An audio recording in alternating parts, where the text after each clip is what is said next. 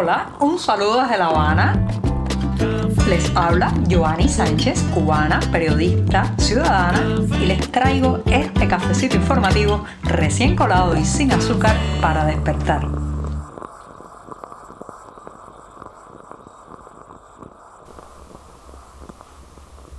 Y ya arrancó la jornada del miércoles, ese mismo, el día atravesado de la semana en que además estaré hablando de correspondencia, vulneración de la privacidad y otros demonios del correo cubano. Pero antes de decirles los titulares de este 23 de marzo de 2022 voy a pasar a servirme el tradicional cafecito informativo, así que lo voy a poner en la taza.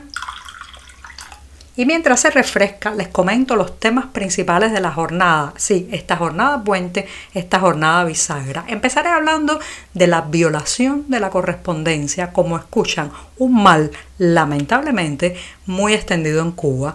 En un segundo momento, seis años de cárcel ha sido la sentencia a un joven de San Antonio de los Baños por transmitir las primeras protestas que se sucedieron en esa comunidad el pasado 11 de julio. Mientras tanto, el racionamiento de gasolina ha llegado a La Habana, 20 litros por cliente, se impuso ya desde este martes. Y para terminar, recomendarles un evento que tendrá lugar hoy mismo, un análisis del anteproyecto del Código Penal cubano. Ya están presentados los titulares, el café está servido y se está refrescando y yo, yo estoy lista para empezar la jornada informativa en este programa.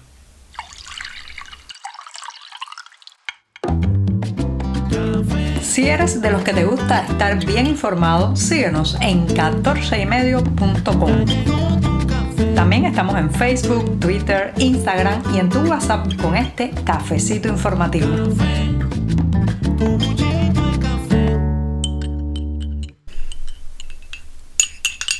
Y el cafecito del miércoles, ese sí, ese sí hace falta porque se está en mitad de la semana, queda mucho por hacer y este sorbito amargo y siempre, siempre necesario es un magnífico regalo que me da energías para seguir. Después de este primer buchito, paso a una cuestión que les anunciaba al inicio del programa, está relacionada con la correspondencia.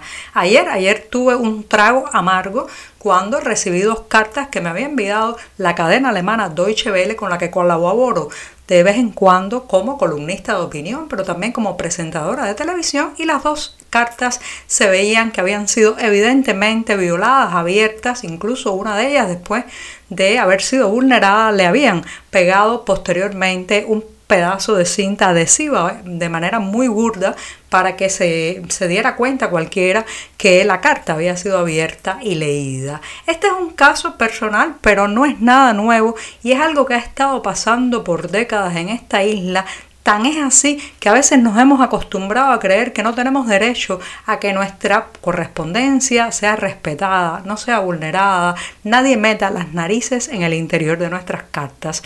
A través de una política estatal, gubernamental, política, asimismo con, con P mayúscula, pues se ha extendido por décadas el hecho de que el ciudadano no debe tener ningún espacio privado, íntimo, donde no puedan meter las narices el Estado, el régimen y el partido. Así que violentar, vulnerar la, la correspondencia ajena es una práctica tan extendida que muchos la hacen y ni siquiera se cuestionan las, eh, la catadura ética de algo así. Nos han enseñado a que el otro no puede tener un espacio, a qué será aquello que tiene encerrado en un sobre pegado que no quiere que se sepa? ¿Qué estará escondiendo? ¿Cuál es el misterio? Señoras y señores, todo ciudadano tiene derecho a que se le respete su intimidad y una parte importante de eso es la correspondencia, todo su intercambio privado con otras personas. Pero lamentablemente aquí la vigilancia, la policía política, eh, los comités de defensa de la revolución, los delatores de barrio y toda esa gente han extendido la idea de que el individuo no puede tener ningún resquicio privado para él mismo, para él solo, donde eh, no pueda entrar eh, ni los cuerpos policiales, ni lo que podemos llamar, por ejemplo, la seguridad del Estado, ni la curiosidad de un vecino que quiere enterarse de qué carta recibe. Esto eh, hay, un daño tan profundo en esta idea que la gente ve como normal que ocurran este tipo de hechos tan tan lamentables. Ya sé, ya sé que me dirán que debería estar acostumbrada, pero nadie debe acostumbrarse al horror. Y por eso también es que funciona tan mal o la gente desconfía tanto del correo en Cuba. La gente no tiene confianza en mandar una carta, una postal, mucho menos, mucho menos un paquete o un regalo, porque ahí, además de la indiscreción y de la eh, violación de la privacidad, pues eh, ocurre el vandalismo y el saqueo de los productos que contenga el paquete pero la gente no tiene confianza en el correo cubano porque sobreentiende que el correo no va a proteger su intimidad porque sabe que los motivos y los considerandos políticos e ideológicos están por encima de la protección al cliente y por encima de la protección al ciudadano en algo tan, tan delicado como la correspondencia privada. Estamos contigo de lunes a viernes a media mañana cuando el café se disfruta mejor. Comparte conmigo, con tus amigos e infórmate con este cafecito informativo.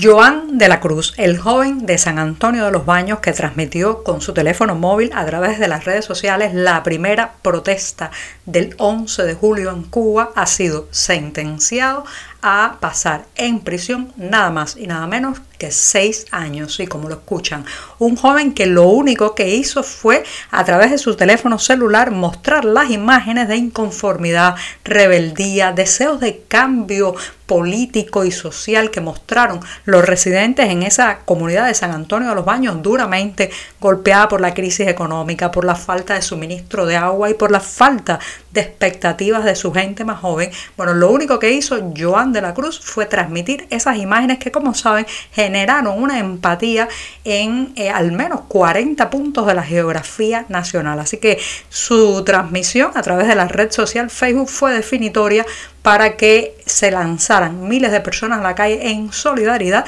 con lo que había comenzado en San Antonio de los Baños. El castigo por haber hecho eso, un acto absolutamente pacífico, es el tener que pasar los próximos seis años de su vida tras las rejas. Esto es una injusticia tremenda y su madre que está devastada con eh, la noticia que acaba de recibir, bueno, pues dice que está muy triste, que considera que se trata de una injusticia y dice la frase, como madre me siento morir. Señoras y señores, esto es lo que está provocando el ejercicio de la justicia como escarmiento, como castigo ejemplarizante, como mensaje de terror al resto de la ciudadanía para que no vuelva a protestar en las calles. Lo que está provocando es la ruptura de la familia, el destrozo emocional de familiares y amigos de los condenados y también pues la evidencia de que aquí hasta el gesto más pacífico, como es transmitir imágenes a través de un teléfono, puede llevarte a la cárcel.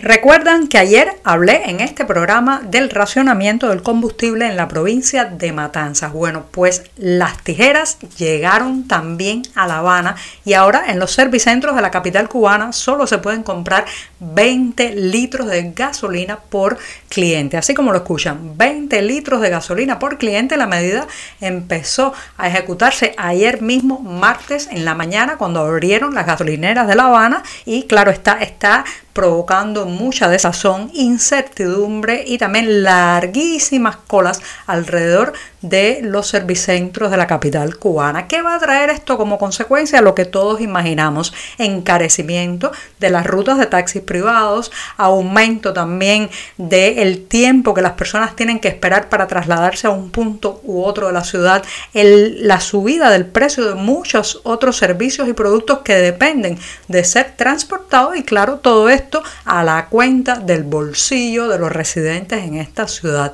Eh, hay, reitero, mucha desazón, mucho temor a que estemos simplemente empezando a sufrir ya recortes y eh, pues desabastecimiento de eh, combustible, pero que lo peor podría estar para llegar en el verano, cuando todo se hace más difícil para transportarse, para refrigerarse, para comprar alimentos en la isla. Y para despedirme en este miércoles les recomiendo un evento que tendrá lugar hoy mismo a la una de la tarde hora de Cuba y pueden encontrar un enlace para seguirlo en la cartelera del diario digital 14 y medio. Se trata de un análisis del anteproyecto del Código Penal en Cuba. Ya saben que es una legislación que está generando muchas críticas porque parece que reforzará o intentará reforzar el control sobre la ciudadanía. El Observatorio Legislativo de Cuba ha organizado este análisis a partir, reitero, de la una de la tarde de hoy. Pueden seguir un enlace en nuestro periódico y también les advierto que estarán los especialistas Joana Silano y Carlos Hernández. Así que análisis del anteproyecto del Código Penal cubano. Y con esto sí que me despido. Hasta mañana. Muchas gracias. Por hoy es todo. Te espero mañana a la misma hora. Síguenos en 14medio.com. También estamos en Facebook, Twitter, Instagram y en tu WhatsApp. No olvides, claro está, compartir nuestro cafecito informativo con tus amigos.